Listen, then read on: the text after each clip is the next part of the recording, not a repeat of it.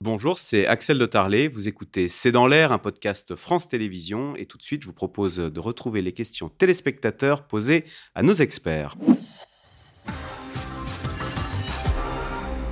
Georges Malbruno, question de Bernard dans les Landes. L'affaire de corruption au Parlement européen peut-elle faire trembler toutes les institutions européennes?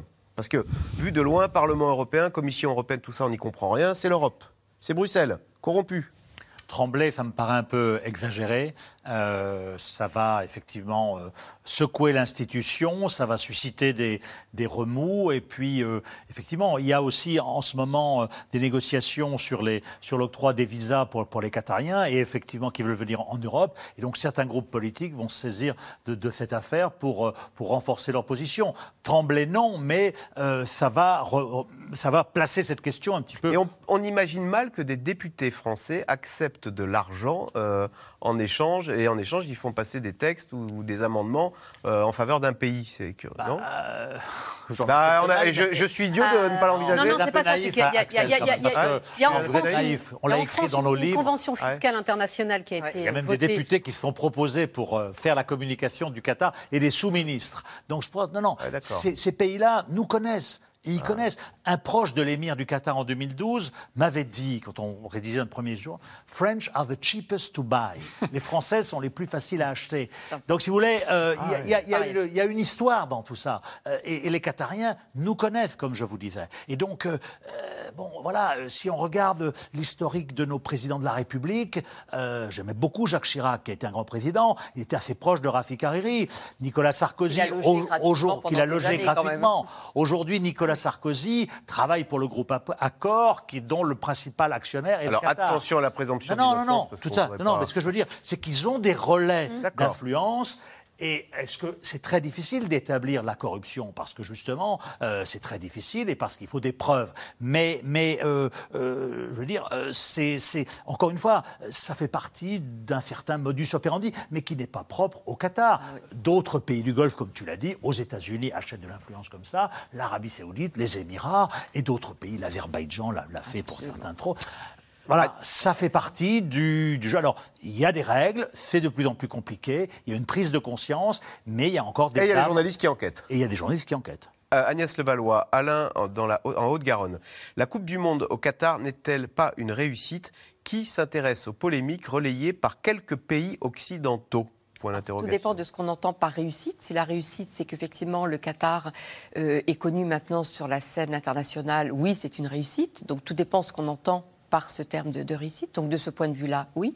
Si on prend maintenant toutes les polémiques euh, que, ça a suscité sur la situation, par exemple des travailleurs euh, qui ont participé à la construction de ces stades, qui sont dans des conditions qui sont pas loin des conditions d'esclavage moderne, comme on le dit à juste titre.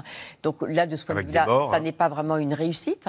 Donc tout dépend de ce qu'on entend par ce terme. Donc d'un côté, oui, dans le sens où le Qatar, dont son objectif c'était d'apparaître et de se faire connaître, oui. Mais alors le côté négatif, c'est donc que on a vu la situation de tous ces travailleurs, mais l'avantage entre guillemets, c'est que ça a permis aussi de mettre un coup de projecteur sur ces pratiques d'un autre temps et déplorables, avec des mesures qui ont été prises par le Qatar encore largement insuffisantes, mais qui ont contraint quand même le Qatar à essayer de prendre des mesures, qui risquent de contraindre les autres pays de la région à prendre eux aussi des mesures pour protéger ces travailleurs. Maintenant, le plus important, ça va être le droit de suite, c'est-à-dire que les ONG qui ont travaillé sur le sort de ces travailleurs continuent à s'y intéresser une fois la Coupe du Monde terminée et une fois les projecteurs se seront retirés du, Qatar. Donc je crois que ça, c'est un élément qui est un élément qu'il faut vraiment prendre en, ligne de, euh, considération. Et effectivement, la question des polémiques, c'est vrai que c'est une question qui est très européenne, euh, mais dans l'autre partie du monde, qui est la partie du monde que je connais, dans le monde arabe en particulier, cette question du boycott ne, passe pas du tout. Et il y a ce sentiment de deux poids, deux mesures. Pourquoi on tape à ce point sur le Qatar, euh, alors que ce n'est pas le seul pays euh, qui n'avait pas, euh, enfin, qui, a organisé une Coupe du Monde et qui a été accusé de corruption? Et donc le fait que la Chine ait organisé des, compétitions internationales, que la Russie ait La dernière Coupe du Monde, c'est en Russie, oui. Voilà. Et donc le sentiment que là, comme c'est un pays arabe, c'est toujours deux poids, deux mesures. On, a toujours les, les, regards pointés sur ce monde arabe. Et il faut faire attention à ce côté poids, deux mesures qui fait ressortir quand même une, une rancœur à l'égard des Occidentaux. Bérangère Bonte, vous vouliez. Euh, on, a, on, a, on, a, très peu évoqué euh, depuis le début là, cette, cette, question des, effectivement, des morts sur les chantiers, qui est, qui est, alors, qui, est probablement le, point. On peut parler du climat, on peut parler de, euh, de, de, beaucoup de choses, du droit du travail, même, mais, mais, franchement, là, il y a un vrai sujet et il y a une vraie opacité du, des, des le Guardian parle de. C'est-à-dire que le, Guardian, qui cite les ONG, parle de plusieurs milliers. L'Organisation internationale du travail parle de quelques centaines. Les Qataris disent trois, trois morts. Donc, évidemment, c'est pas crédible. Euh, je, ne dis pas qui a raison ou tort, mais il y a un vrai problème d'opacité et, attention à ne pas se dire ah bah finalement c'était pas si mal, finalement c'était bien organisé, les gestions de flux, etc. Quand même quoi. Euh, Jean-Philippe Leclerc, Carole euh, en Dordogne, quel bénéfice la France peut-elle espérer tirer des JO Un bénéfice financier, pas beaucoup. Après, des bénéfices d'image. Et puis, je dirais qu'on parle des bénéfices extérieurs. Si c'est un fiasco, ça peut oui, alors si c'est un fiasco, il y aura euh, absolument Ternir votre image Bien sûr, oui. Mais, mais je pense qu'il y a un bénéfice euh, intérieur aussi, un bénéfice de, de, de, de rassemblement. Euh, regardez la Coupe du Monde en 98, ça a été un moment formidable dont on parle encore aujourd'hui.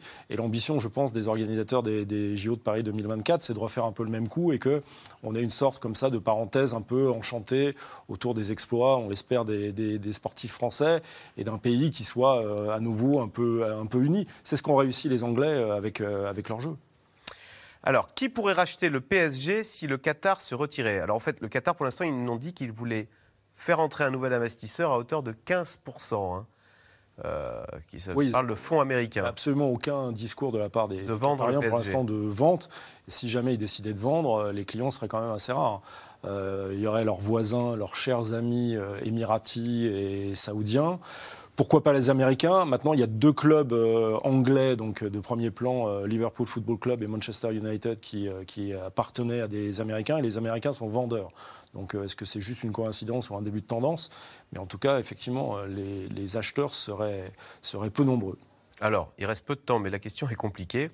Encore que, l'Arabie Saoudite est-elle l'allié du Qatar? Non, Pas vraiment, puisqu'ils appartiennent à la même instance régionale qui est le Conseil de coopération du Golfe, mais ils ont des relations tendues puisque l'Arabie saoudite reproche au Qatar d'abriter les frères musulmans, l'organisation des frères musulmans, et euh, dénonce le comportement de la chaîne de télévision Al Jazeera, qui est cette grande chaîne panarabe, pour le coup, et qui a vraiment bouleversé le champ médiatique régional, et qui reproche au Qatar d'avoir des liens trop proches avec l'Iran, puisque la richesse du Qatar vient de l'exploitation de son champ gazier qu'elle partage avec l'Iran.